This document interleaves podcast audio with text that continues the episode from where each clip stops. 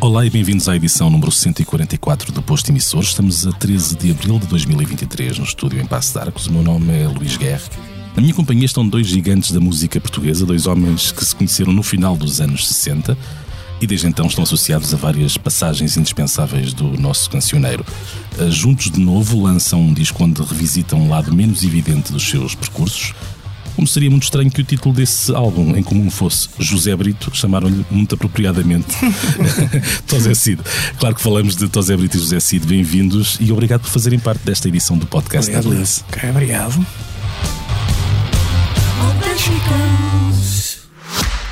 O Expresso faz 50 anos. Celebre connosco e torne-se assinante em expresso.pt.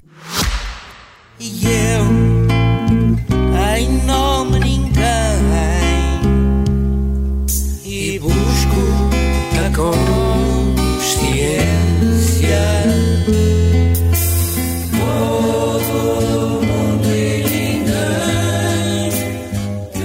Antes de mais, devo começar por dizer que em Tosé Cid, o álbum que traz para o presente estas canções menos óbvias dos vossos, das vossas caminhadas, houve-se, isto é uma opinião, uma juventude inesperada.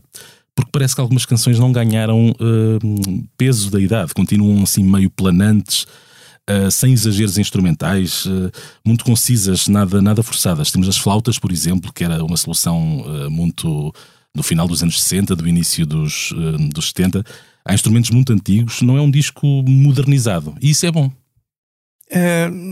eu respondo um bocadinho por aí, porque fui eu que estive em estúdio mais, porque o José tem a vida dele, não é? Na SPA e, não só, mas a decisão é dele também de fazermos, custasse o que custasse, qualquer coisa que não soasse a um déjà vu e que não soasse a, a música feita em computador.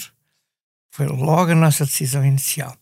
E de certa forma, retratasse o som ousado, uh, inovador que 1111 trouxe para a música portuguesa. Que depois veio, em minha opinião, uh, não sei se será um pouco exagerada, a ser continuada pelo Estrovante, pelos Madres de Deus e, e por áreas assim, desse género. E realmente este som é um som que uh, está à frente também outra vez do seu tempo, porque já ninguém faz estas coisas e nós podíamos fazer. e fizemos. A ideia foi fazer, foi fazer uma produção muito, muito depurada, muito, muito, muito simples, muito acústica, com as vozes, com destaque para as vozes. Uhum e acho que o Zé fez um grande trabalho. Nós fomos comunicando por telefone, porque a distância era grande, então ele mandava umas coisas por telefone, telemóvel, uhum. mandava-me por WhatsApp, eu ouvia, trocávamos impressões, ele, ele fez o trabalho no estúdio sozinho, o estúdio, uhum. estúdio analógico que ele tem em casa, e foi brilhante, porque eu acho que realmente quando ouvimos este disco, há uma unidade eh, entre todos os temas, há aqui uma unidade, sonora, uhum. que, as canções não parecem ter décadas entre elas, porque porque tem na realidade décadas uhum. entre elas. É verdade. Uh, isto vai de 69 até. Uh, eu penso que a última será 2008. Uh, eh, a última. É, é, o João Gilberto e Piazzolla que foi escrito. Acho que foi mais tarde. 2018. 2018. Sim, sim, sim, sim, sim, sim, estamos a falar sim. Antes. Pré-pandemia. Pré-pandemia. este álbum do José Cid foi anunciado pelo José Cid nestes mesmos microfones em abril de 2021. Já lá vão dois anos. Isto foi um disco feito sem pressa, não é? Porque dois anos depois é que o encontramos. É exatamente, exatamente. Fomos fazendo, não tínhamos sequer data para a saída do disco. E o Zé tem, tem uma vida super ocupada em termos de espetáculos que tem e, uhum. de, atividade que tem. E eu tenho a minha também, como ele disse muito bem, estou na SPA e, e, para além de estar na SPA estou a escrever canções e estou a escrever outras coisas que me apetece e uhum. gosto de escrever. Portanto, não havia prazo nem nunca houve. A ideia foi, vamos fazendo. Quando estiver pronto, está pronto. E foi uhum. assim que foi feito. E voltámos muitas vezes para trás. Sim. Sim, sim, sim. Muitas vezes. Muitas temos que um, um, um, tema acabou por ficar completamente fora, uhum. outros foram refeitos, foram agravados. Foi um processo, foi um processo sem stress sem absolutamente stress, nenhum. Exatamente. Esse tema que ficou fora é um tema. É, é parte de uma história engraçada. O Tozel é um poema dele que se chama Bar do Fim do Mundo e que é um poema muito urbano, mas ao mesmo tempo que vê passar do seu conforto de um, de um arranha-céus de Cascais, uh, os jovens uh, que se vão destruir no bar do fim do mundo. Uhum. Ele diz: esse, esse, poema teu não sou eu que o vou fazer, eu é que quero gravar isso. tá, é, já é teu, já tá, te dei. Tá Agora é eu, tenho mais, eu tenho mais 10 anos que o Tom Zé, portanto. Portanto, um ascendente que, eu, que se exerce. Exatamente. Forma... Este, este sou eu que vou musicar. Eu musiquei, mas era demasiado. Ela deu, terminou na produção numa power ballad e, e, e, que não tinha contexto neste álbum uhum. e, e, tirámos Exato. fora. Um, sobre este disco, já ouvi José Cid com a modéstia que lhe é habitual designar de uma obra-prima. Não seria esperar outra coisa. Porque isto é ninguém é... o diz, não é? E digo eu. Isto é da ninguém boca... tem coragem de dizer a verdade. Mas isto é da eu. boca para fora ou uma convicção genuína? É completamente. Não, não é da boca para fora. Uhum. Eu acho que isto é uma obra-prima, porque eu já, já escrevi outras, uhum. como por exemplo 10 mil anos depois entre Vênus e Marte, e já escrevi outras, uh, como por exemplo Oda Garcia Lorca, ou um disco que o Tosé me produziu que se chama Caixa Toré, que criou uma polémica medonha no meio do, dos donos do jazz em Portugal. Uhum. E, e, e, portanto, eu tenho como, como, como é que eu estou a dizer? Como Grêmio Mundial por Excelência Musical, uhum. direito a saber o que é que faço e o que é que não faço. Porque eu também sei o que é que faço mal, sabes? E é engraçado que eu às vezes gosto de provocar as pessoas com aquilo que faço mal. Tosé Cid é uma obra-prima de uma obra-prima que já existia, que era o Quarteto 1111, uhum. e que foi muito pouco apoiado na sua geração, inclusive e particularmente por perseguição política, não é? E, e que eu volto a dizer na minha modéstia habitual, que o 1111 foi a melhor banda da Europa continental. Hoje são bem senhores críticos e os senhores têm mania que sabem tudo. O Tizé sabe mais que vocês, porque toca e porque canta e porque está em estúdio. E, e, e, e pronto, mas finalmente atiro-vos isto à cara, agora tinha que ser hoje. É, é, é que eu sou Grêmio Mundial por excelência musical. Não é por uma carreira uh, faustosa de ser muito conhecido e não sei o quê. É por mesmo porque eu sou um musicólogo. E, e, ao ter um tema logo de abertura neste álbum, que é o nosso CD single, que se chama Todo Mundo e Ninguém, e ao ir buscar, porque fui eu que fui buscar, um poema de Gil Vicente, uhum. um homem que está como é que eu tenho a dizer? Um homem que está uh, esquecido, que está uh, injustamente julgado, porque agora volta outra vez outra afirmação poética, já neste caso. Um homem que não, não tem nada a perder com Shakespeare, só que nasceu em Portugal. E, e, este poema é absolutamente genial. Todo mundo e ninguém é a luta entre o bem e o mal, a luta que continua hoje a haver no nosso país democratizado e livre. É uma luta eterna, não há nada a fazer. Exatamente, é uma, é uma luta eterna entre o bem e o mal os, o, o, bem são os pobrezinhos uh, e o mal são os perversos. E, e isto é um, é um, poema genial. Quando o Tosé Brito chegou, conta lá, quando tu chegaste.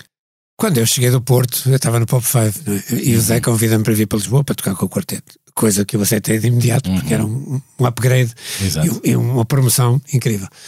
E quando cheguei, eu vinha habituado a cantar em inglês. Uh, mesmo as canções que nós escrevíamos, ou seja, não, não, não era só as covers que gravávamos, uhum. e, fomos, em 68 fomos das primeiras bandas a gravar. Para, é, era muito, muito raro um grupo. Em 1969 viemos nós, 68 ainda, viemos nós a Lisboa a gravar um álbum, a peça, um álbum que o Pop 5 gravou. Pá, tinha 17 anos. Eu vim do Porto para Lisboa, viemos, uhum. veio a banda toda não é, a gravar o álbum. Pá, uh, naquela altura um grupinho de malta com 17 anos a gravar um álbum à cabeça assim não, não, era, não era costume. E, e esse álbum está cheio, vocês vão ouvir, está cheio de covers, de versões de, desde o John Lee Hooker ao Muddy Waters ou, uhum. ao Jimi Hendrix ou, aos Beatles, está lá tudo. Um pouco de tudo que nós ouvíamos na altura. E depois tem as nossas, as nossas canções eram escritas em inglês. Chego cá e o Zé diz-me, pá, acabou, o inglês aqui não, não existe. no quarteto só se canta em português. E toma lá este poema e, e, e, e mete nas mãos este poema, o Todo Mundo e Ninguém, do Gil Vicente. E diz-me, pá, vai para casa e, música lá isto e traz-me isto. Eu, uhum. eu sei que tu és capaz, bora lá. Pronto, e uns dias depois eu estava-lhe a trazer o, a, a, aquilo que tinha feito e depois ele deu um, deu um toque naquilo que eu tinha feito, trabalhamos juntos no refrão, etc. Fizemos... Não, no que tu tinhas feito, não fiz. Sim, eu concluí o refrão. Acabaste por, por concluir Porque, inclusivamente, eu vou-te dizer, eu fiquei muito surpreendido com o trabalho que tu vinhas e, e quando tu chegaste com aquele alegre e divertido, como que também tinhas feito uma obra-prima eu disse que, que eu tinha tentado fazer pela primeira vez uma, realmente, coisa em português. E realmente era, era toda aquela introdução e a parte de piano que uhum. depois agora o Jay-Z usou no álbum, no último álbum dele. Uh, e é que nem perdemos tempo. Olha, fomos os dois, eu fui para a bateria. Foi, eu toquei piano. Eu tocava um bocadinho Ao bateria do que era habitual. toco, pronto. Tocavas de instrumentos. E, e, e, fui eu para a bateria e para o Ammons, e o Tosé para o piano e, e, e para o baixo e fizemos a música ali os dois. Uh, uh, não usámos os outros dois músicos do 1111, o Michel e o, o António Marins Pereira. Não foi por não nada, não foi contra eles. Estávamos nós em estúdio e, e, fomos, fomos, fomos, gravando e fomos, e fomos a trabalhar num tema, numa criatividade, e isto está mesmo a sair à flor da pele, enquanto isto está fresquinho, vamos, vamos fazer. e depois, se precisássemos. Foi a minha primeira experiência. Muito interessante. Um, sempre que falamos com, com o José Cid comentamos que as canções, eh, como do primeiro álbum, a solo de 71, ou dos álbuns do quarteto, contêm pérolas incríveis, o José parece que desvaloriza, não quer falar muito nisso e prefere dizer que o último disco é que é e que o próximo ainda vai ser melhor. Uhum. Um, e porque é que não falamos das canções novas e não falamos das antigas? E porque é que a rádio passa sempre as antigas uhum. e não as novas? Mas desta vez o Zé parou mesmo para olhar para trás, não é? Para ver o que é que tinha feito uh, e, e, e, pronto, incutir um olhar crítico. Uh, é raro uh, fazer esse exercício, não é? Está sempre a fazer discos sobre outras coisas. Discos eu novos. sou aquariano, portanto tenho esse alibi, não é?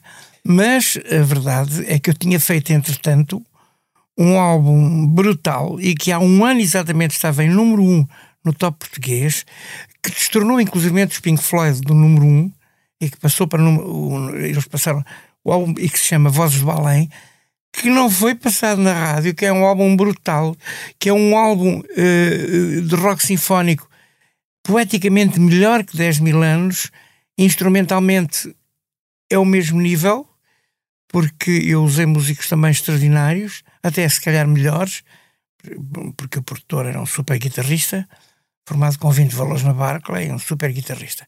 E eu sinto que uh, esse álbum, mais uma vez.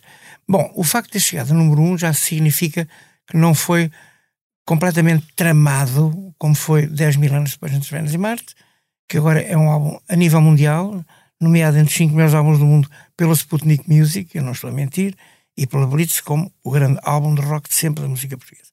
A verdade é que esse álbum eu consegui, eh, embora tenha um label pequenino, que se chama Acid Records, consegui, com duas promotoras, eh, consegui eh, que o álbum fosse o número um. e foi interessante porque eu nem esperava. Nós fizemos uma edição limitadíssima de 500 vinis e de, e de 500 CDs, agora já uma segunda edição dos CDs, porque ainda há por aí alguns vinis. E era um triplo, aliás, não era um triplo, era um triplo, é o primeiro triplo vinil do milénio, uhum. uh, Vozes do Além. E portanto, eu tinha acabado de fazer um álbum trabalhosíssimo, mas trabalhosíssimo, porque elaboradíssimo e poeticamente sublime, porque é escrito por poetas sublimes.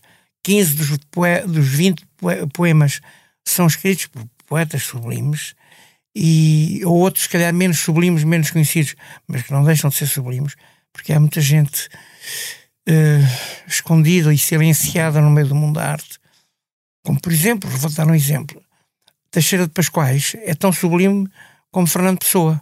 Só que Fernando, Teixeira de Pascoais estava metido lá no meio do marão. Não saía de lá. E, Teixeira, e, e Fernando Pessoa passava os dias na brasileira. brasileira. Conclusão. Estava no centro de decisão cultural enquanto o outro não estava. Uhum. Mas ele não é menos genial do que, do que, do que o genial uhum. Pessoa. Voltamos, e, voltamos portanto, agora. Essa ideia do, daquilo que é uh, menos óbvio e mais apagado uh, permitiu-me depois dizer: pronto, uh, digamos em termos, esta lebre está corrida, agora vamos para o Tosecid e, e, e vamos tentar. Exato. Vamos tentar provocar, exatamente com uma produção que seja provocadora e que se calhar nem seja outra vez que seja um pouquinho compreendida, uhum. porque não é feita em computador, porque não está a, a, a, fazer aquilo que está a dar, que era a última coisa que nós queríamos fazer, era qualquer coisa que estivesse a dar. Vamos voltar mesmo ao princípio da vossa parceria, que começa, lá está, como já falámos do Quarteto 1111. Uhum. Já lá vão 54 anos, creio eu, não é? Fazendo é isso contas. mesmo. Uh, eu fiquei surpreendido ao ouvir, penso que numa entrevista que vocês deram a um programa de rádio, que apesar de se conhecerem há mais de meio século, José Cid imaginava o José Brito como socialista e maçom. Uh, hoje. É maçom, maçom nunca. nunca, porque nunca, nunca pensei nisso. A política nunca foi assunto entre vocês, ao ponto de haver esse, esse não, uh, desconhecimento não, mútuo. Não, eu, eu achei que, que... Não, cada um tem as suas ideias e, e, e respeitamos mutuamente. Eu acho que... Não, é que, é que eu, eu nem passava pela cabeça porque achei sempre e, e, aceitei, porque eu tenho muitos amigos comunistas e de, de extrema esquerda e, e, e, alguns amigos de direita, confesso. E, eu sou amigo das pessoas, não sou uhum. amigo dos rótulos políticos delas. Até porque eu, eu não sou republicano, portanto tô, posso estar numa visão um bocadinho mais estratosférica daquilo que é a esquerda ou a direita. Eu, eu estou por cima. Vejo o meu país por lá de cima admira-me imenso como há uma crise económica agora, depois do país nos últimos 20 anos ter recebido bilhões de euros.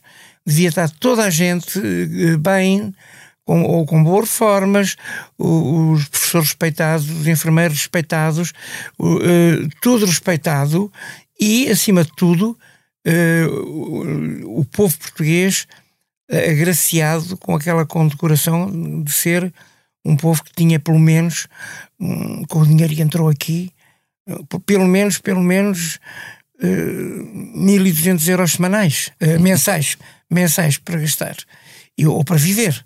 E não há explicação, isto podia ser, depois de tudo o que se passou, particularmente depois do 25 de Abril, uh, deveria ser um país à beira-mar, sem problemas, sem ânsias.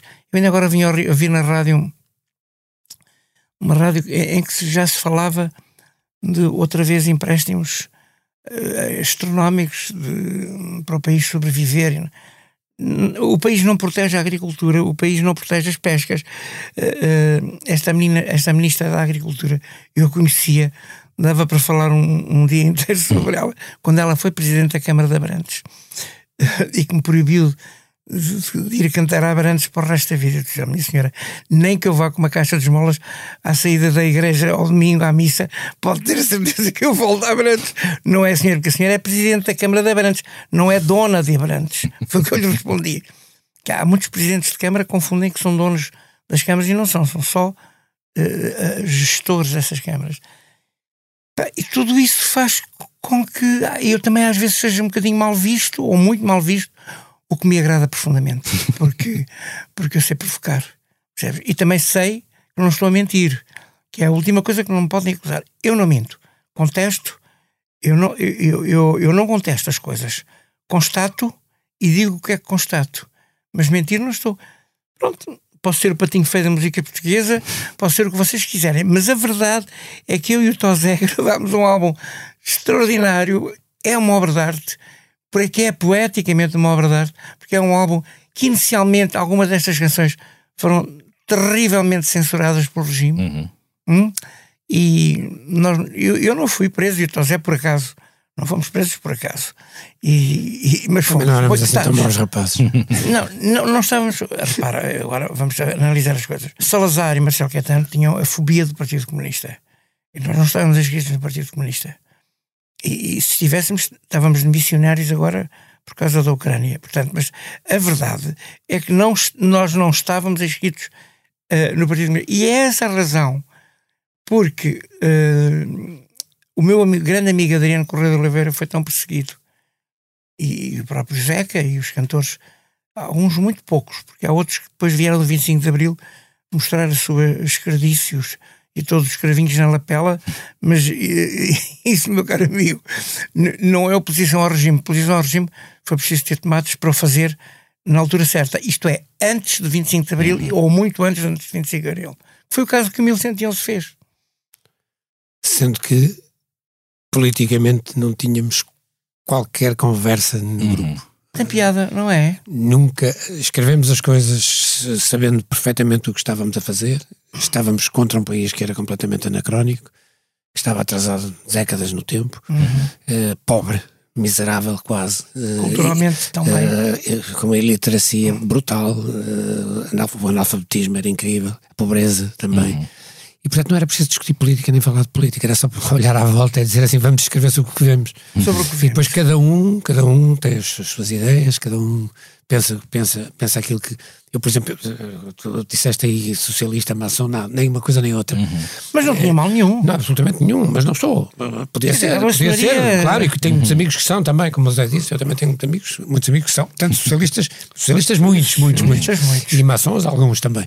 Eh, não me faz qualquer Eu confusão. Agora, há aqui uma questão que, é- que, é- que para mim é fundamental e já, já uma vez falei nisso e vou falar outra vez. A, a minha aprendizagem política foi feita aqui em Portugal, quando escrevemos o que escrevemos, teve a ver só e sempre com aquilo que víamos à nossa volta. Não era preciso.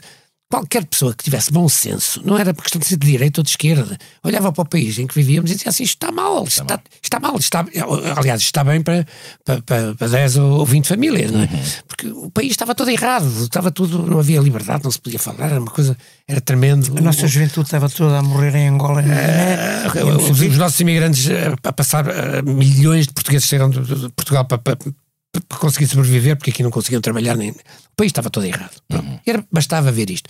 A minha aprendizagem política é feita em Inglaterra quando eu estou na faculdade. É aí que eu começo a abrir os olhos e começo a ler sobre política porque eu, eu fui para lá com com, eu saí de Portugal com 21 anos. E portanto tinha já uma ideia do, do que já tinha uma ideia formada sobre o que era importante e o que não era mas é lá que eu aprendo. E eu aprendo lá uma coisa muito importante. Quer dizer, o socialismo vem diretamente do marxismo não é preciso ser marxista nem socialista para se defender questões sociais, Sociais, muito importantes e foi isso que eu aprendi um social-democrata e um verdadeiro social-democrata é uma pessoa que, para além de ser democrata, para já é preciso começar por ser democrata, não é? Mas democratas também há muitos democratas de, de centro-direita ou de direita que, apesar de tudo, aceitam as regras da democracia. Aceitam as regras da democracia, pronto. Para além de ser democrata, é preciso ter preocupações sociais. Isso é que é ser social-democrata. Porque senão és liberal ou és conservador, és outra coisa qualquer. E, portanto, neste espectro entre a social-democracia e o socialismo, socialismo democrático e, e- e pouco virado para, para, para- para- o que era o socialismo uh, que- que era baseado fundamentalmente na doutrina de Marx e Engels. Foi aquilo que eu estudei em sociologia que eu li muito quando, est- quando estava em Inglaterra. Não é preciso, não é preciso ser de esquerda para ser a favor de causas sociais e da justiça social que é preciso que, que é, é absolutamente necessária a qualquer país. E o Zé já falou disso, já disse o que está, já, já falou do- do- do- neste momento do que estamos a, a viver e realmente não estamos a viver tempos bons de maneira nenhuma. Mas era, era escusado que isto acontecesse. Temos um, um excelente Presidente da República, que é um homem culto. Temos um Primeiro-Ministro que tem eh, a vantagem de ser uma pessoa. Super experiente, em, em- experiente. como político. Não há razão para que eh, isto aconteça.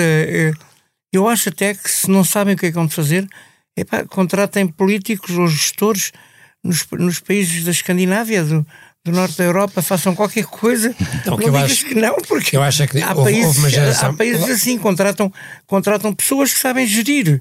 Mas, é, mas, mas, eh, logo a seguir à Revolução nós tivemos grandes políticos em Portugal. Logo a seguir ao 25 de Abril tivemos grandes políticos. Da, da esquerda à direita. Um homem que eu, que eu, que eu, que eu- com quem eu privei de perto, Francisco Lucas Pires. Era um homem inteligentíssimo, era um homem ligado ao CDS, era um homem inteligentíssimo com quem dava um prazer enorme falar. Como havia gente do lado esquerdo, fui próximo de Mário Soares também, apoiei-o homens- apoiei claramente quando foi para o MASP. Essa classe de, de políticos que nós já tivemos, pessoas que realmente se dedicavam à política e que eram super inteligentes e super eh, capazes em termos, em termos políticos, hoje eh, o que eu vejo são políticos que vêm das Jotas, da juventude social-democrata, da juventude socialista, e depois aparecem como milagre no Parlamento e de repente, como a gente não sabe, são presidentes de Câmara, e de presidentes de Câmara são ministros, e de ministros são primeiros ministros, e, e ficamos todos sem perceber o que é que se está a passar, porque são- não são pessoas com, com a preparação que as outras tinham. Mas não te esqueças que Mário Soares e outros quejanos dessa geração fizeram aquilo, aquilo chamaram uma descolonização exemplar, que é uma descolonização onde morreu 1 milhão e 300 Não, mil isso eu não, pessoas. discutir, eu não vou discutir política. Ah, não, mas Não, temos que não, falar não, disso. não, não, estou aqui para Morreu falar de 1 música. milhão e 300 mil pessoas que falam português. E que tinham o, o Isso- Mingas, olha, o Mingas está entre a música e a descolonização. Sim, mas é um isso, isso- isso são outras. Isso são outros, Hum, outros, eu outros acho que eh, houve um grande chico-espertismo na política portuguesa depois do 25 de Abril. Eh, nem todos estavam lá para servir o país e muito menos para serem portugueses genuínos. Muitos deles estavam lá para ser multimilionários. E isso é uma coisa que, é graças a Deus, que Isso nós é mais temos, agora, peço desculpa. Nós temos. Não, e foi sempre. E foi sempre. Multimilionários na altura não havia Oh, muitos. olha, Rosa Coutinho era o terceiro homem mais rico de Angola. Eh, e o, o, o Mário Soares eh, trouxeram aviões e aviões carregados de, de, de- de dentes de elefante, ou pelo menos um Eu não avião. assino por baixo. Não assinas? Não. assinas Agora por baixo porque não vinhas no avião. Não, não assino por baixo porque não sei. Não, Ah, não, não tenho provas. A notícia, é, foi a imprensa toda da época. eh, Um avião carregado de dentes de elefante e sabe-se mais de quê. Portanto, eh, eu, aliás, eu confrontei um dia Mário Soares, disse-lhe que, que não, não estava de acordo com ele, com a descolonização exemplar, de forma nenhuma. E, e, e eu acolhi, acolhi à minha casa duas famílias de retornados, uns que eram amigos dos meus pais e que, que nós não podíamos deixar abandonados, e outros que não, que não sabiam o que é que iam fazer à vida e venham para aqui que a gente há de arranjar coisa. Agora, eh, nessa altura, nós tínhamos estas músicas já censuradas e proibidas em Angola. Uhum. Porque eu estive oito anos proibido de entrar em Angola eh, e o Tosé, quando entra, eh, tinha exatamente, era um jovem gente com, com visão sobre as coisas e nós percebemos que era mais um de nós. Estávamos na mesma barricada, completamente na mesma barricada. E essa barricada eh, era implícito ter muita gente com muitas opiniões, eh, mas todas elas com uma certeza, é que não gostavam do regime anterior. Uhum. E vamos falar precisamente agora dessas canções que antecedem, creio eu, a chegada do Tosé Brito ao, ao quarteto, que são aquelas que, que- com que o disco. Do álbum- do álbum que foi proibido. Exatamente, do álbum Que eu 70. depois toquei muitas vezes e cantei, mas não gravei. Exatamente. De, domingo em Bidonville, Pigmentação, o João Nada. Pela atualidade das temáticas, era importante incluí-las. Temos aqui as questões da imigração, da pobreza, do racismo. ah, e, e é um, e é um disco que começa assim. Eu sei que começa também, de alguma maneira, respeitando uma cronologia, ou pelo menos começando pelo princípio, não é? Fazia sentido que assim fosse, mas ah, começa com força. Isso é muita decisão do Tosé. Mas a verdade é que as músicas são lindas. Uhum. Não, eu escolhi-as em função. De, repara, os te- esses temas foram proibidos em 1970, 68, 68, 69. 69, sim. Não, claro, 69 cheguei ao quarteto e o, o disco estava, estava gravado. Uhum. Portanto, eu depois toquei-os em 70, etc. Mas os temas que foram proibidos na altura continuam a estar completamente atuais hoje em dia. Quando a gente fala da segregação racial, que continua a existir e continua a ser um problema gravíssimo, não é? Estamos a falar dos- da imigração, a imigração está outra vez na moda, estamos outra vez a ter que sair. As, as, as, as- os escalões etários mais jovens estão a ter que emigrar deste país porque realmente aqui começa a ser muito, muito complicado. Fazeres um curso superior para ganhar 800 euros ou 1000 euros para uma empresa, sabe-se lá por quantos anos. Isto é que está completamente errado. E, portanto, as, e as questões ecológicas de que nós também já falávamos e e na altura, e, e estão aqui neste disco, neste em si, estão cá todas, estão, estão, estão, todas essas questões que eu estou aqui a levantar estão cá. Este- estes problemas continuam completamente atuais. Portanto, passaram-se 50 anos, ou mais de 50 anos, e as coisas não mudaram nesse aspecto. Uhum. Infelizmente não mudaram, não mudaram só. E o problema não é só um problema de Portugal. A segregação racial é um problema universal. A, a- a- a migração e a imigração também é um problema universal, porque não, somos, não são só os portugueses que têm que emigrar, imigram, imigram milhões de- e, e- e tentam fugir e atravessar o, o Mediterrâneo, se- sabe-se lá como, em que condições, pessoas que querem, querem migrar porque não têm condições para viver nos seus países. A ecologia está na ordem do dia em todo, em todo o planeta. Portanto, vamos ser claros também aqui. Isto não são questões apenas e- e nacionais e, e que nos dizem respeito a nós. Dizem respeito ao planeta, ao universo, ao, ao- ao nosso, ao, ao mundo, ao planeta. E, portanto, a partir daí, est- est- são sempre, são, estas, estas canções vão estar sempre atuais. E o meu receio é que daqui a 50 anos continuem a estar atuais. Pigmentação, por exemplo, que aborda a ideia da segregação racial, eu acho que nós somos a primeira banda no mundo a falar sobre essa ideia e a falar de uma forma bastante Sim, eu cáustica. nunca, nunca ouvi uma canção Não é falar de uma tão forma direta como esta. sim. uma forma ligeira. Somos a primeira banda de rock no mundo que aborda a ideia da alimentação de uma forma cáustica e de indignação. Eu sou casado com uma senhora que não é branca e que é Indonésia, mas muita gente sente na pele essa, esse tipo de segregação. Ainda agora eu falei com o Dino Santiago, que, que anda de cabeça perdida por se ver perseguido aqui e ali. Ainda agora o, o, o Salvador Sobral gravou uma versão desse, desse tema, a pigmentação. Uh, provavelmente porque eu estava na editora onde nós deixámos esta obra. Teria sido interessante que ele. Mas é interessante como ela foi descobrir. Eu, mas Porque, também, porque há, pronto, há muita gente que não, que não sabe que, ela- que estas, que estas canções existem. o Jay-Z também não, não descobriu-nos, mas não falou connosco. Pronto, Salvador Ao Sobral menos pagou. também não falou. Pagou, pagou, pagou. O Isso Salvador foi negociado. Ele também podia ter falado, estava aqui mais pertinho de nós, tínhamos contactos, Sim, mas não é amigos preciso. comuns. Não é preciso. Mas eu achava que esse tipo de diálogo é importante. Eu, eu, eu Se seria se incapaz. quiserem ter, eu, eu, eu, eu sou todo a favor do diálogo, sempre. Uhum. Sempre fui, eu sou, por natureza, um diplomata, no, no sentido de que as- acho que as coisas se resolvem a conversar e não é Uhum. preciso andarmos ao murro para resolver essas questões. Mas, na, na realidade, há uma geração, a nossa geração está muito mais, e digo isto sem ter qualquer dúvida do que estou a dizer, está muito mais aberta em falar com as novas gerações do que as novas estão a falar connosco. que a nova geração. Essa frase é lapidar. Todos os parabéns. Não, é verdade, Claro, é verdade. Nós estamos sempre disponíveis. Ó Zé, é verdade. Eu, eu trabalho na SPA, eu estou na SPA, eu tenho diariamente, diariamente pedidos para falar com gente dest- destas novas gerações. Recebo-os todos, não há ninguém que eu não receba, que não seja uma, duas, três horas do tempo que for preciso a falar com eles. Ao contrário, eles vêm cá, eles vêm à SPA resolver problemas deles, não vêm falar dos problemas gerais da música portuguesa nem, nem da cultura portuguesa. É- é- do nosso lado há sempre disponibilidade. Do lado geracional a que eu pertenço. Uhum. As novas gerações vivem, vivem em, em, em circuito fechado e, e- e realmente eu penso que são muito mais preconceituosas do que nós fomos. E quando nós, vocês, eram, nós somos. quando vocês eram a nova geração, não, não havia também uma clivagem eh, Não. em relação à geração Olha, vou-te dar aqui um exemplo. Meu, o Zé falará por si. Eu tinha 25 anos, estava a escrever para o Francisco José, para o Tony de Matos, para pessoas que tinham 50, 60 anos. O Chico Zé, o Francisco José tinha, tinha quase 60 anos, o Tony de Matos a mesma coisa. Eu tinha 25, estava no Gemini, tinha 26 anos, estava a escrever canções para o Tony de Matos, para o Francisco José, para a Simone de Oliveira, para o António Calvário. Nunca tive qualquer problema. Aliás, era uma honra. Escrever para o, para o Tony de Matos ou para, ou para o Francisco José, para mim, É, ou para a Simone, foi uma honra. Para mim foi uma honra. escrevi para não, estou a ver, não estou a ver esta gente nova para- a querer, a querer escrever canções para ninguém que não seja para eles. Mas cada um sabe de si, cada um sabe de si. E há aqui uma coisa muito importante: é que na música a única coisa que não é subjetiva é o tempo, é a temporalidade das, das canções. Estas canções que nós escrevemos, estamos a falar delas aqui 50, mais de 50 anos depois.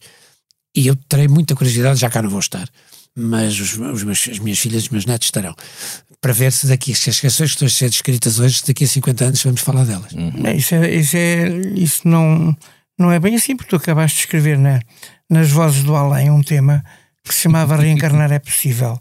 Portanto, Pois não, sei, é- não se, eu cá vier, se eu cá voltar, epá, era ótimo, era excelente.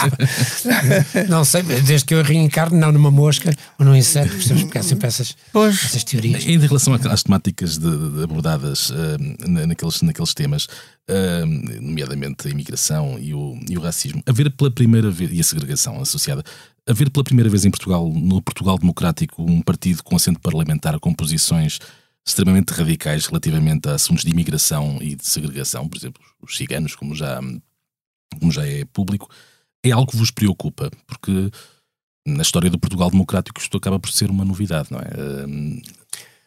À luz da Europa não é novidade nenhuma. Pois.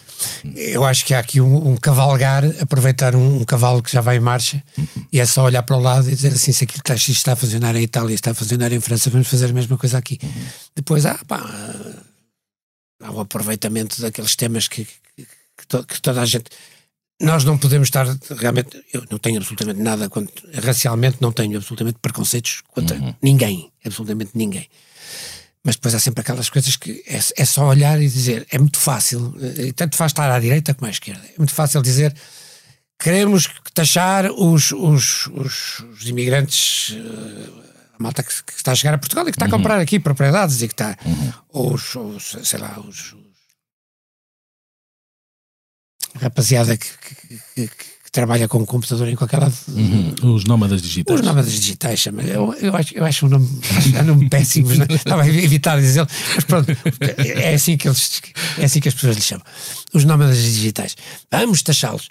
Isto, isto é válido para a direita, é válido para a esquerda. São aquelas coisas que são chavões, isso é, é muito fácil cavalgar esta onda, ou seja, apanhar aquilo que é, que é, que é populista, no fundo estamos a falar de populismo puro e duro, que é o que, faz, também- é o que se faz em França, na Itália, é o que se faz para para essa Europa fora e cavalgar essa onda, e, e então é muito fácil. Eu, eu, eu, sinceramente, não me identifico absolutamente nada com esse tipo de posições. Zero. Eu pessoalmente eh, sou casado com uma senhora de cor que se pode chamar mestiça. Tenho parentes ciganos, portanto, que, que me tratam de primo Zé, particularmente no Rebatejo. Ah, mas acho que tudo isso deveria ser tratado de uma forma muito diferente. Isto é, os sistemas tinham que ser tinham que tomar uma decisão que é dar dignidade às pessoas que vivem fora de- das grandes cidades. Isto é, dar dignidade às pessoas que trabalham no campo, na agricultura, no mar, protegerem-nas, protegerem a agricultura, porque esse é o futuro do planeta. Eh, eh, as pessoas que estão desempregadas deveriam eh, terem um, um- um trabalho cívico de trabalho. Por exemplo, olha, por exemplo, a cidade de Guimarães já tem hortas biológicas feitas por, por pessoas Há de Guimarães a fazer. a, a fazer que são. Não Mas é a fazer- obrigatório. Mas a fazer bem feito, atenção, porque depois o que se fez em Odmira, um e, nas estufas de Odmira, é miserável. Pois foi. E, portanto, isso, isso é que. é- o país, o, país está um bocado, gerida- o país está à deriva. Nesse aspecto, eu penso É. que é, o país está à deriva. Precisamos, precisamos, sinceramente, e com respeito total por, por quem faz o melhor que sabe e o melhor que pode, porque há pessoas que realmente não, não fazem mais. Foram- estão lá, estão lá legitimamente porque, porque ganharam eleições, de uma forma legítima. Portanto, quem sou eu para, para- não sou ninguém para dizer saiam daí. Não, não, não compete a mim.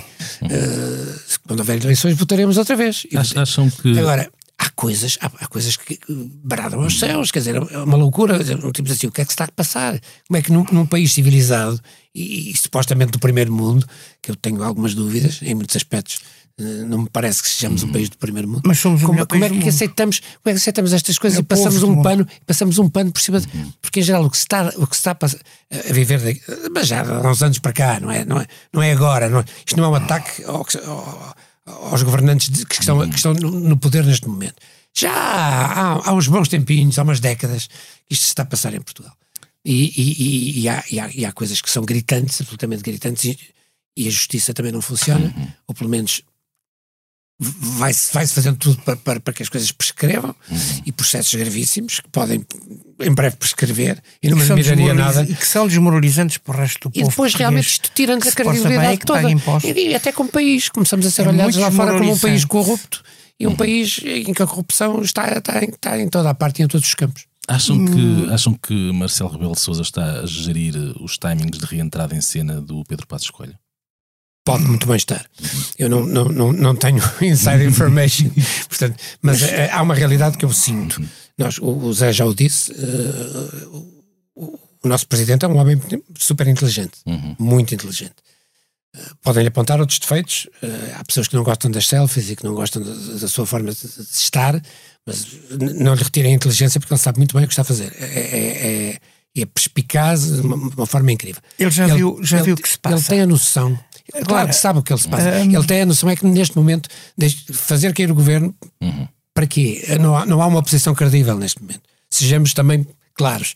Não é o PSD, nem é o Chega, nem é depois à esquerda eh, o PC ou o Bloco de Esquerda que tem alternativas credíveis, né? nem é a iniciativa liberal. E portanto, perante, perante, esta, perante esta realidade, eu penso que Marcelo Rebelo de Sousa está a fazer uma coisa que, que é gerir, gerir a crise conforme uh, dia a dia, quase, tentando perceber o que é que vem aí. Porque também dissolver um parlamento para que haja eleições, para que depois venha, venha alguma coisa ainda mais dramático, pode, ser, pode ser caótico. E portanto, Era, temos que bastava- ter garantias de que o que vem a seguir será melhor. E, e para isso, e para isso eu penso que o Presidente está a fazer um, Mas um, um excelente trabalho. O assassinato do rei Dom Carlos, a implantação de uma república sem sufrágio, a república essa que já teve duas ditaduras e uma terceira que está agora suspensa em, em aí numa praia aqui ao pé de Lisboa, não sei como é que ele chama. Uh, e a verdade é que isto é uma coisa quebrada um bocadinho aos céus.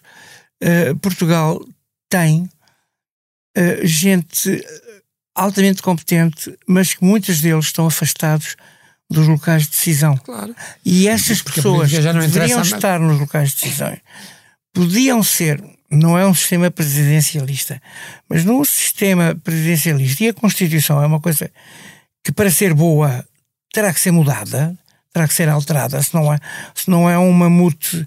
Sim, eh, obviamente que isso, tem que ser isso também está, está no horizonte. Um presidente que dissesse, meus queridos amigos, agora vamos repensar os partidos, vão ter Assembleia Nacional à mesma, representação, mas agora eu vou formar um governo onde vou pôr as pessoas certas nos lugares certos. As pessoas que eu, como presidente, sei que podem resolver a situação do país. E essas pessoas iam com certeza melhorar muito mais e gerir muito Oh, melhor. Zé, mas o sistema partidário que está instituído não permite isso. Não permite mas esse- é, esse que andamos a escolher as pessoas a dizer assim, é olha, aquela é boa nisto, desde aquela é a boa. a implantação da República As que não provou. os partidos. O sistema partidário até hoje em Portugal não provou. São pessoas que se agridem mutu- Ok, mas para mutuamente. isso tens que mudar a Constituição, como tu disseste. Para mudar a Constituição, dois terços. se agridem, não precisa dois se terços. agridem verbalmente Pessoas de acordo. e ideologicamente, Não, isso- que se acusam. Utopicamente, o que estás a dizer é, é- é corretíssimo. Seria o ideal. Para gerir qualquer empresa, seja para gerir um país, como para gerir uma empresa, o que é que, o que, é que se pode fazer de melhor do que ir buscar as melhores pessoas para os, para os lugares certos? Quer dizer, o, o das finanças tem que ser um excelente financeiro, o, opá, o da saúde tem que ser um, um homem super qualificado nessa área, por aí fora, por aí fora, por aí fora. Para não falar da cultura, eu vou dizer aqui uma coisa que me apetece dizer. Me apetece dizer. Ah, há muitos anos eu não vou, eu não- nem, nem interessa dizer quem foi em França, foi, foi um presidente, mas é um presidente à prova de bala, daqueles completamente à prova de bala. Quando lhe fizeram a, pergunta, quem, quem, no seu governo, no seu próximo governo, que você está a formar, quem vai ser o seu ministro da Cultura? E a resposta dele foi: no meu governo, todos os ministros são ministros da Cultura. Isto foi dito por um homem completamente, chama-se Charles de Gaulle, sim. e, e quando uma pessoa diz no meu país todos os ministros são ministros da cultura, É um imbecil. Não é um imbecil, é um, é um visionário. Achas? Eu acho que é um imbecil. Acho que sim, porque em França não é de forma nenhuma. Ó Zé, chegas à França e, poucos países defendem a cultura, a sua própria cultura, como os franceses. Isso é São- diferente. Não, nada. Era o que ele estava a dizer. No meu, no meu país, todos os ministros são ministros da cultura porque têm que defender a cultura. Têm que defender a língua, têm que defender a cultura francesa.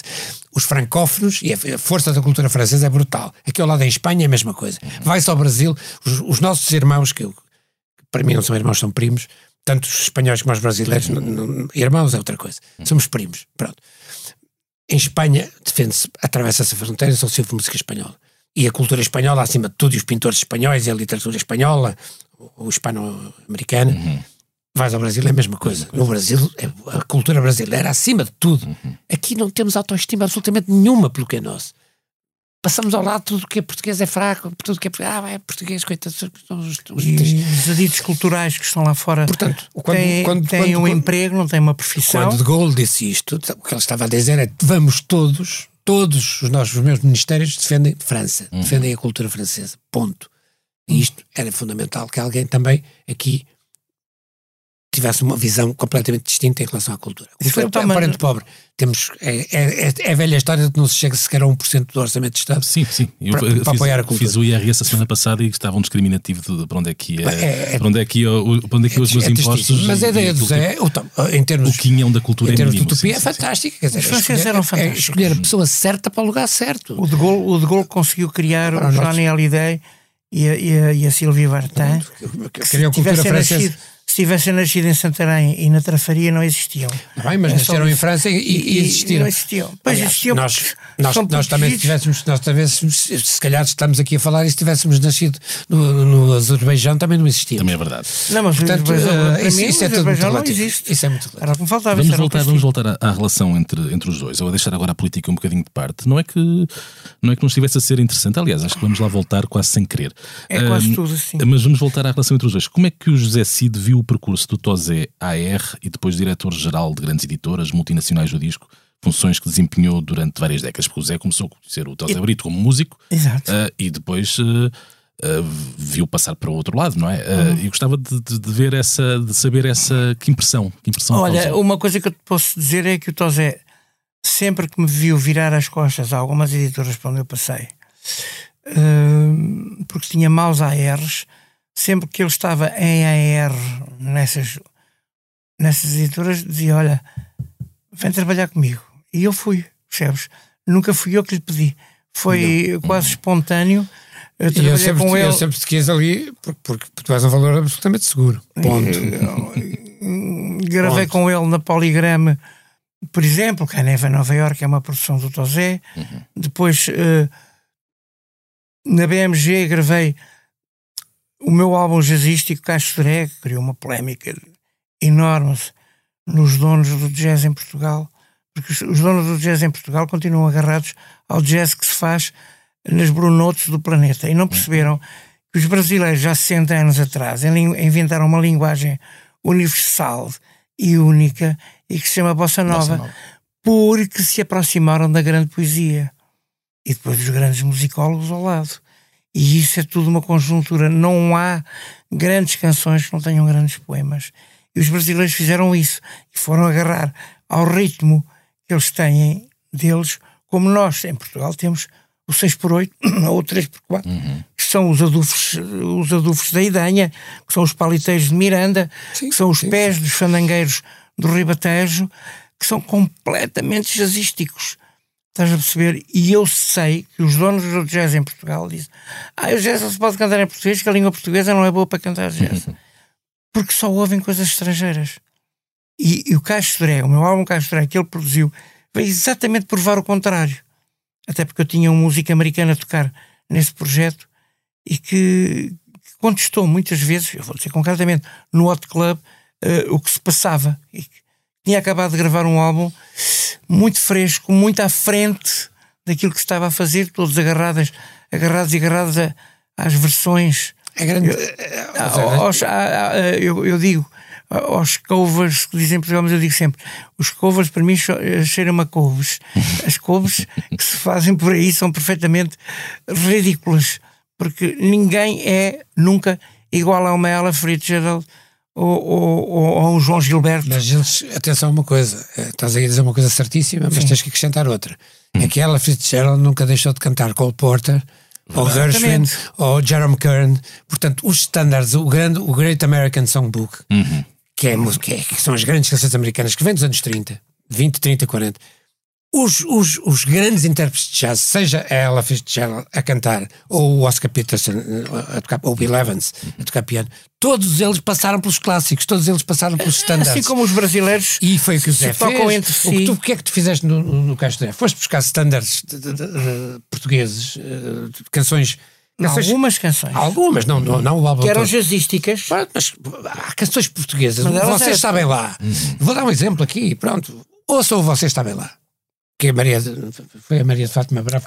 Mas esse eu não gravei. Eu gravei. Não gravaste esse, mas estou a dar um foi exemplo. O, é uma canção. É absolutamente. É um, é um tema de jazz. É um, é um, é um... O povo que lavas do Rio é um tema jazzístico altamente. Há, há muitos, é só uma questão de os ir buscar. E eu fui buscar um tema teu, que é uh, Já se faz tarde. Sim, que, é, que é um tema que também tem uma estrutura harmónica que, muito que era uma balada do... tua, que era uma balada tua. Sim, mas com uma estrutura harmónica que dá perfeitamente para, para, para, para, para, caminho do, do jazz. Uh, no Brasil, como tu disseste muito bem, nos Estados Unidos, uh, ninguém deixa de cantar uh, aquilo que eu poderia chamar pescadinha de rabo na boca. E no Brasil São igual. Standards. E no Brasil igual. Hum?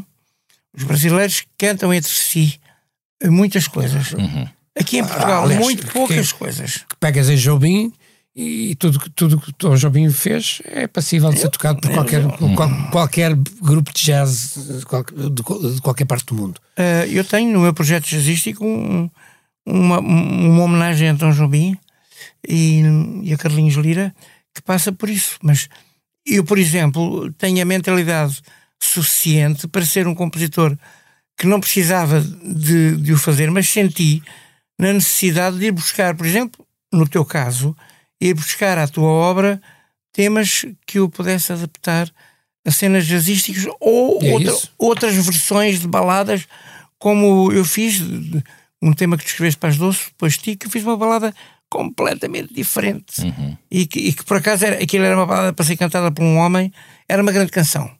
E as doces cantaram porque era uma grande canção. Mas não era a imagem delas. Cantadas por ela era, uma- era, era pura e era- simplesmente uma balada. Era uma imagem para eu ou o Paulo Carvalho cantarmos. E é- eu e é uma cantei. canção que- eu sim, gravei. sim, sim. Tem, tem muito mais, tem muito mais pois, sumo. Uhum. assim. Uma pergunta agora para o, para o Tosé, que é, eh, eu queria lhe perguntar se, se foi um executivo implacável, porque eu recordo-me sempre de uma história que contou em entrevista à Blitz há uns anos um contrato que rasgou à frente da, de uma artista e até aproveitou os selos, segundo contou. É a- verdade, é verdade, é verdade. O que é que era? É eu não verdade. não, percebes? olha, eu sempre fui. As pessoas que trabalharam comigo pod- podem, podem falar por mim. Uhum. Eu não gosto de falar de mim nesse, nesse, nesse aspecto, ou seja, não, não, não sou, não sou o, o meu melhor crítico, nem, Sim, sou o meu, sim, sim, nem, nem- claro. nem gosto de me ver ao espelho. Eh, Prefiro que sejam os outros a falar de mim. Mas se queres a minha opinião, eu acho que tive sempre uma relação muito boa com toda a gente, com todos os artistas que, com quem trabalhei, como a R primeiro e depois como diretor-geral diretor-geral. ou como presidente da Universal Uhum. Onde nunca, de- nunca me demiti do meu papel da R. Ou seja, eu era presidente da Universidade, mas o que ia fazer a R era eu. Continuava a ser eu. Eu, com, com ajudas de outras pessoas Sim, claro. que, eu, que eu fui chamando para o meu lado, uma delas a Paula Homem, depois veio- foi para a diretora-geral da Sony, por exemplo, e trabalhou comigo 30 anos. Mas mantendo uma proximidade. Um Mas o AR era sempre. Passava, não, assim. não, eu gostava, eu, era a área de que eu gostava, era aquilo que eu realmente gostava de fazer. Para além de ser gestor e ter aprendido a ser gestor, porque essas coisas aprendem-se também, e ter sempre rodeado de de gente muito boa naquilo que eu não sei. Porque eu nisso, nesse aspecto sou- sou Mas a gestão da- da- de artistas e repertório foi uma coisa que. era, era a minha área, portanto, eu aí posso falar e posso dizer que a minha relação com os artistas foi sempre excelente, desde que houvesse reciprocidade, e- ou seja, que da parte do- do- dos artistas houvesse respeito. Não pedia mais nada. Eles tinham a liberdade total para ir para o estúdio e gravar o que queriam.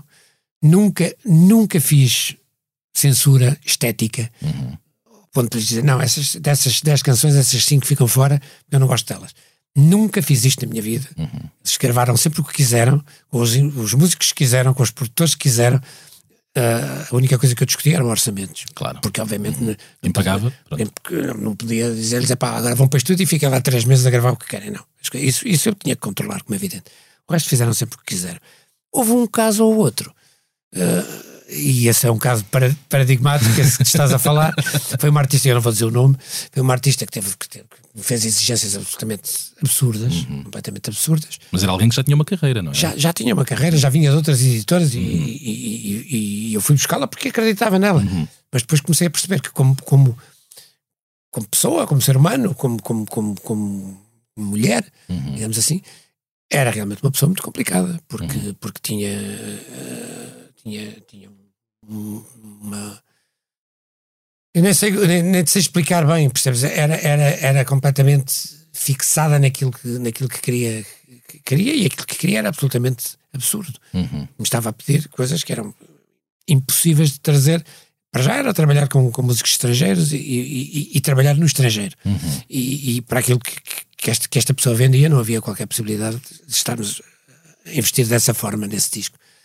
E pronto, esse é um caso, pronto, é, tem, tem graça porque eu, eu realmente chateei-me nesse dia a tal ponto, disse assim: olha, rasga-se o contrato aqui e acaba-se aqui, porque havia sempre aquela coisa de havia e havia e houve sempre gente da indústria que, que- que- que fazia o papel ao contrário, que dizia: não, tens contrato comigo por mais uns anos, não vais gravar o disco e ficas aqui presa. Ficas aqui presa. Eh, ficas aqui preso ou ficas aqui preso. Portanto, ficas aqui até acabar o contrato e gravas eh, aquilo que estivermos de acordo. Eu chateei-me tanto nesse dia que peguei no contrato e disse: vamos rasgar o contrato, acaba-se aqui o contrato. Olha que para tu reagir assim é preciso muito. Rasguei o contrato e, e- e realmente aproveitei os selos porque a assinatura não tinha coberto os selos todos, aqueles selos fiscais que se podiam dizer, ainda vou descolar aqui estes selos que ainda se vão aproveitar para o outro. Pronto, mas foi das poucas vezes, foi realmente das poucas vezes em que eu cheguei, a- cheguei a um ponto desses com, com, com, com qualquer pessoa que trabalhou comigo. Houve discos que se via logo que iam ser fracassos comerciais. Claro. Muitos deles foram gravados não para serem êxitos comerciais de maneira nenhuma. Era, era, era- era- eu sentia que era uma parte importante do meu trabalho, também dar a conhecer. Eu gravei, eu gravei um disco, um LP com a Escaramol. Escaramol é canto polifónico. Sim, eh, não ia vender. Não ia vender de maneira nenhuma, percebes? Estamos a falar de, se calhar, de um disco que eu, quando gravei, fiz Lembro-me que fiz mil exemplares, eh, ainda estávamos no tempo do vinil, e, e, e, a pensar se eu vender 200, 300 não é nada mal. O resto depois ofereço ao grupo, vender 100 espetáculos, elas venderão como quiserem. Uhum. As Caramola eram geniais, eram, eram absolutamente incríveis a cantar. Uh, um grupo que ainda hoje existe, eu creio. Uhum. Os membros vão, vão mudando, mas vão mudando, sim. O, grupo, o grupo existe. Eu quando gravei, eu dei este exemplo que podia dar muitos outros.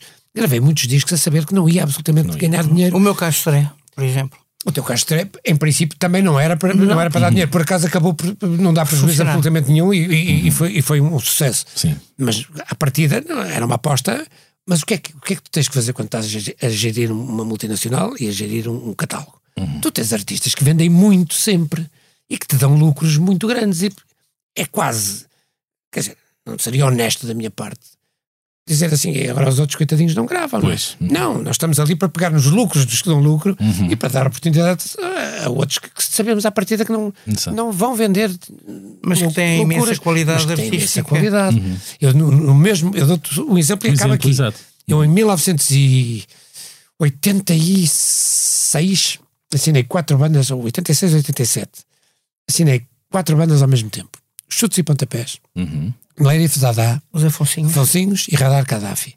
E eu sabia que os chutes e pontapés naquela altura, porque já os tinha de ouvir ao Rock Rendezvous, uhum. porque sabia da potencialidade das canções que eles tinham na mão, como já tinha acontecido com os Taxi anteriormente e com, outra, e com os Heróis de Mar e com outras bandas que passaram pelas editoras onde eu estive, eu sabia que os chutes que iriam cobrir os chutes iam pagar os todo o investimento nos Melerif, uhum. no, nos Radar Gaddafi e nos Afonsinhos. E depois tive uma sorte. Os chutes foram um, um, um o, o, o, Circo de Feras é, é, um, é um êxito absolutamente brutal. Afonsinhos não, é? não correu Depois, nada mal. Afonsinhos não correu nada mal. Melerif Dadá não correu nada mal. Um disco que tinha os Aviseva Nova e que, apesar de tudo, passou as 5 mil unidades de, de, de, de álbuns, uhum. que era uma coisa. E o único que vendeu menos, mesmo assim, que também não foi um desastre, foi uhum. o Radar Gaddafi. Mas à partida era um era, grupo. Era o que tinha 40 graus à sombra? Era, exatamente. Mesmo assim. Mesmo assim também correu bem. E portanto, mas à partida eu estava a apostar num grupo que me iria pagar os outros três. Uhum. Olha, acabaram por se pagar todos uns aos outros. Uhum. Mas é este tipo de risco que tens de correr. Claro. José Cid, aos 81 anos, dá, dá concertos com uma perna às costas, ou quase. Lá fora já são poucos aqueles que se metem nestas aventuras. Isso eu não consigo. Com esta idade. Perna às costas. o Roger Waters, por exemplo, esteve, é o Roger Waters é mais novo um ano do que o José Cid, esteve agora em pois, mas há pouco tempo. Coitadinho o... dele vocalmente e coitadinho dele mentalmente. As duas coisas. Vocalmente parece um cão de canil municipal, daqueles. Está fatal, com a voz toda destruída. E mentalmente uh, está a ter posições políticas semi-asquerosas, apoiando ditaduras, apoiando pessoas que, que atacam uh, infantários, escolas, igrejas, hospitais, famílias indefesas. Ele está ao lado dessas pessoas. Quer dizer, isto é um contrassenso, não é? Não dá para acreditar nele. É só isso. De resto, ele teve e bem feita muitos concertos já cancelados por causa disso. Portanto, uh, o Roger Waters e o José Cid é, um, não, não, é uma só, comparação só, completamente errónea. Estou apenas Até porque eu sou lado... poeta e ele não é poeta. Estou a ir pelo lado etário. Ele é um bocadinho é só mais. Pela idade. Ah, só pela idade. Só pela idade, exatamente. O Paul McCartney é uns meses mais novo do que o José Cid. É. Uh, temos os Stones, o Keith Richards e Mick Jagger uh, com 79, o Caetano Veloso já tem 80. Mas acho que em termos de astros de primeira grandeza ficamos por aqui. Não, porque... temos, ainda, temos ainda, por exemplo. Uh, o, Estou a dizer, em, em... Eu cantei o ano passado no Rock in Rio com ele, o ajuda-me, o, o dos Secos e Molhados, o ah, o Ney Mato Grosso. Ney Mato Grosso. Ah, verdade, verdade, sim. Está com uma no voz Brasil, ainda Brasil excelente. ainda há alguns, ainda há alguns. E aqui em Portugal tens o meu querido amigo Vitorino, que está com uma voz esplendorosa. Eu produzi-lhe agora um tema. O Vitorino é, com um poema, é genial. Com um poema de, de Miguel Torga, produzido por mim, que poderá ser uh, o regresso do Vitorino aos grandes temas que ele escreveu com grandes A melodias. queda do Império é das coisas Queda mais bonitas Império. que se escreveram em É Portugal. verdade, completamente. Este tema Assino pode por ser, baixo e, e, e, e, toco todos os dias se for preciso. Ou É. acordo com essa canção todos os este, dias. este tema, de, com um poema de Miguel Torga, eh, que se chama O Santo e a Senha, é um poema absolutamente. Eu fui muito feliz a escrever a melodia, produzi aquilo numa área mais étnica, com gaitas de foles, com percussões eh, de pés, eh, com. Enfim, fiz uma produção muito cuidada, com instrumentistas a sério e no final fomos a jantar um, um leitão e, e, estávamos tão contentes, estamos tão contentes. Vou-me encontrar agora com ele no Dia Mundial da Música, da, da Voz, em, em, em Beja, já agora no dia 16. Mas somos, e repara, tem piada. O Vitorino e eu, eh, na altura, logo de 25 de Abril, eh, ele pensava que eu estava numa barricada completamente diferente da dele. E, e não estava. Uhum. Tivemos até choques eh, de intervenção e de, e de discussão pública como o Carlos do Carmo também achava, e não estávamos. Era erro deles. E isso é muito bom evoluir ao longo do tempo na direção das pessoas.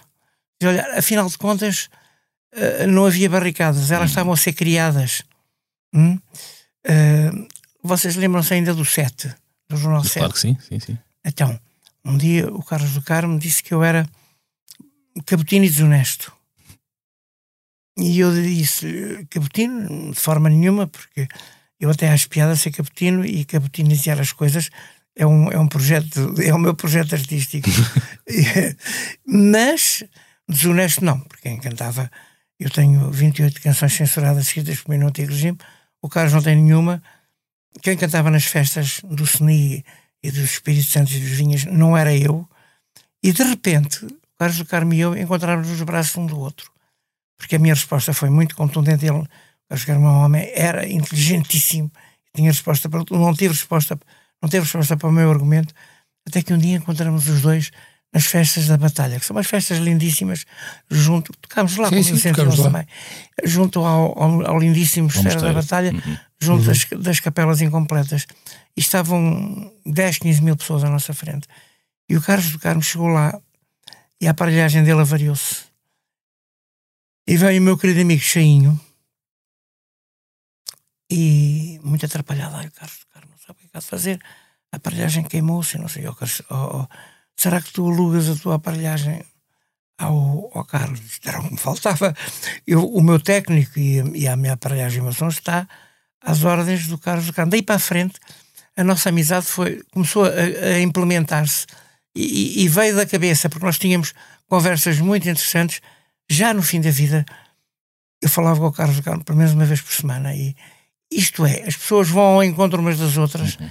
mas é por, hum, por evolução, não é só pelo coração, é pelo cérebro e pela cabeça, e pela cultura, e pelas barricadas que conseguem encher com, com flores, com plantas, recultivá-las, uh, regá-las. Essas barricadas têm que ser, têm que ser imediatamente transformadas em coisas positivas. Uhum.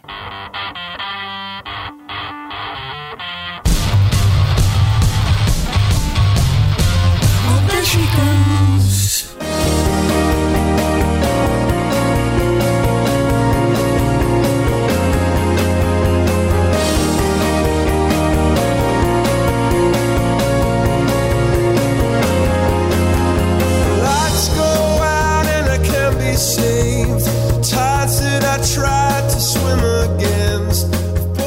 Chegamos agora à altura do posto emissor em que abordamos os temas que estão a marcar a semana. A pouco mais de um mês do primeiro de quatro concertos dos Coldplay em Coimbra e no meio de alguma polémica, que nestes casos uh, se deve habitualmente a, dinheiros, nomeadamente o que é que a Câmara vai, vai ter que despender. Uh, no site da Blitz apresentamos-lhe um completo retrato do que esperar do regresso de Chris Martin e companheiros ao nosso país, nomeadamente os detalhes sobre os espetáculos desta digressão que no mês passado passou pelo Brasil o alinhamento provável, outros factos. Uh, lembremos também que no Alma Shopping em Coimbra está patente até dia 31 de maio uma exposição de fotografia uhum. uh, organizada pela Blitz, intitulada Coldplay em Portugal, que recorda as anteriores passagens do grupo por cá. Eu sou fã. Pois, eu ia dizer, não vivo muito, muito longe de Coimbra, hoje é cedo. Que é que... perto, mas, por exemplo, eu recusei-me a ir ver porque sabia o que é que aquilo ia dar. Eu não fui ver a Madonna, ao mesmo espaço onde vai os Coldplay, onde eu vou ter estado de certeza, porque sou, pronto, tenho referências muito grandes em Coimbra e, e tenho uma vida em Coimbra. Eu começo a tocar em Coimbra, uhum. eu começo a fugir da minha casa e do colégio em Coimbra para começar a, a cantar. E, portanto, vou de certeza ver os Coldplay, que é uma das bandas que eu gosto. Mas, por exemplo, não fui ver a Madonna porque já sabia o que, é que era. Que é, que, é, que é total, quer dizer, que ela, que ela é fake, completamente fake. E, aliás, depois desde que ela se afastou dos Toto, nunca mais foi a Madonna com aquela, com aquela versão asquerosa que só o, o, o Reagan. O American Pie, não é? O rei, o rei, o, o, o, o- só o, o Trump poderia ter feito, que era o Trump, o Trump a cantar com a Madonna o American Pie, os dois. Percebes? Eu nunca se sabe. Já vimos Ele vem coisa. aí, agora, ouvi dizer, que vem aí com o Bolsonaro, vêm aí os dois apoiar. Não acredito que venha, mas- Juro-te, eu sei, na imprensa dizer eu adorava ir para lá Vamos e ver, cantar. Eu oferecia-me para cantar à borla nesse comigo, nessa festa. Um tema meu que se chama De Ditadores ao Cemitério Cheio, por exemplo, ia cantar essa, ou, ou ia cantar, eh, eu sei lá, de- deste nosso álbum, muita coisa que nós temos aí. Eh, Soldados Desconhecidos, por exemplo. Dava para cantar muita Dava coisa, para mas eu cantar não acho que eles tudo. venham cá. Olha que sim, olha que sim. Já cá esteve a. Le Pen, Tô- Zé Le Pen já cá Sim, sim, esteve. mas coitadinho do Pen ao pé destes. Da Le Pen, pelo menos Dá, é uma dá, dá, coisa- dá, dá. O pai, o um pai bocadinho também. mais o pai também não era melhor, mas pronto. Ela, ela é tesa, mas ela, ela, ela é um bocadinho mais giraça que o Bolsonaro e o. É, E mais eu giraça estou que pai falar também. Do, do Trump. Era o Trump, tem handicaps muito grandes, que agora não se pode falar, mas eh, são handicaps muito grandes, é um bocadinho mais. Como é que eu estou a dizer poeticamente? Um coelhinho pequeno atrás de uma moita grande, digamos. é. Estamos cheios de alegorias fantásticas. Era, o que- era o que o antigo regime fazia de nós, Claro, obrigava-nos claro, a- trabalhar por metáforas. É verdade.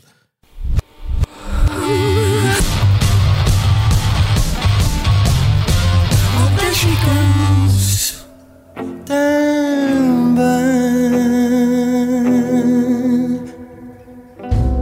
No escuro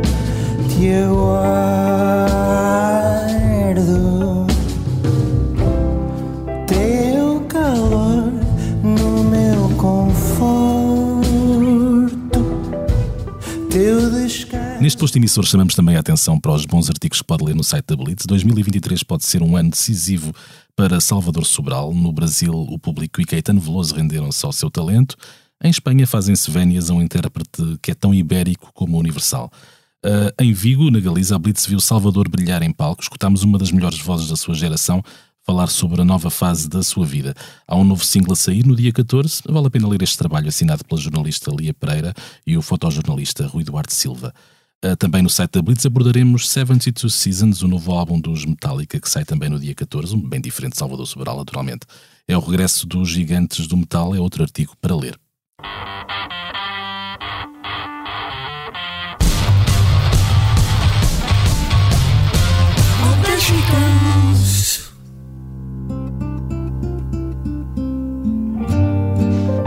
They say never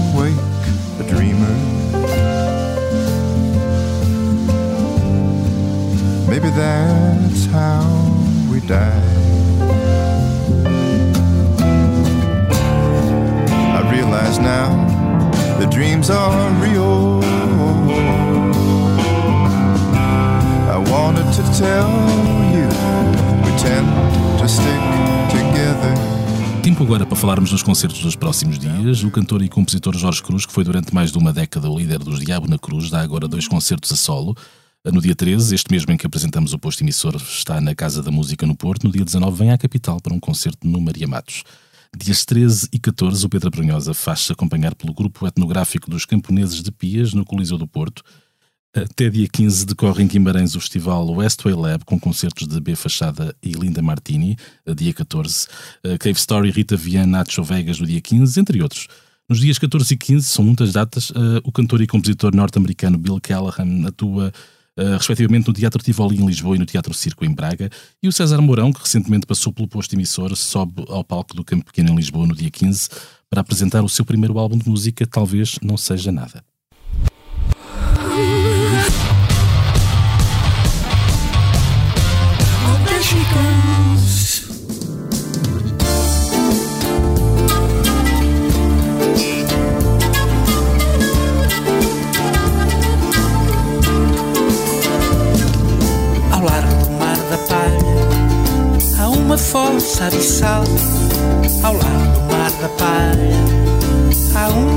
Abissal E a cidade submarina Dorme em posição fetal Lisboa, ano 3000 Lisboa ano 3000.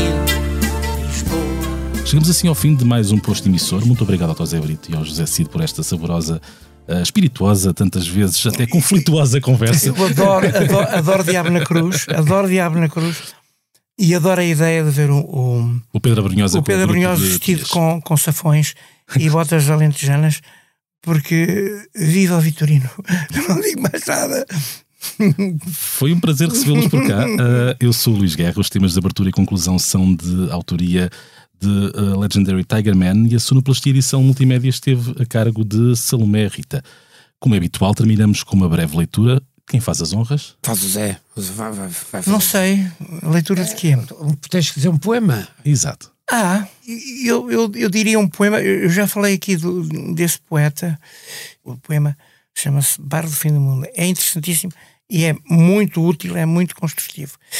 Teixeira de Pascoais é a sublimidade total e absoluta de um homem que escreve uh, Alvas Brumas do Norte ou Brumas Encantadas. Criai lendas de sonho e aparições de fadas. Castelos ao luar com torres de marfim. Prisões de Guanavia, magias de Merlim.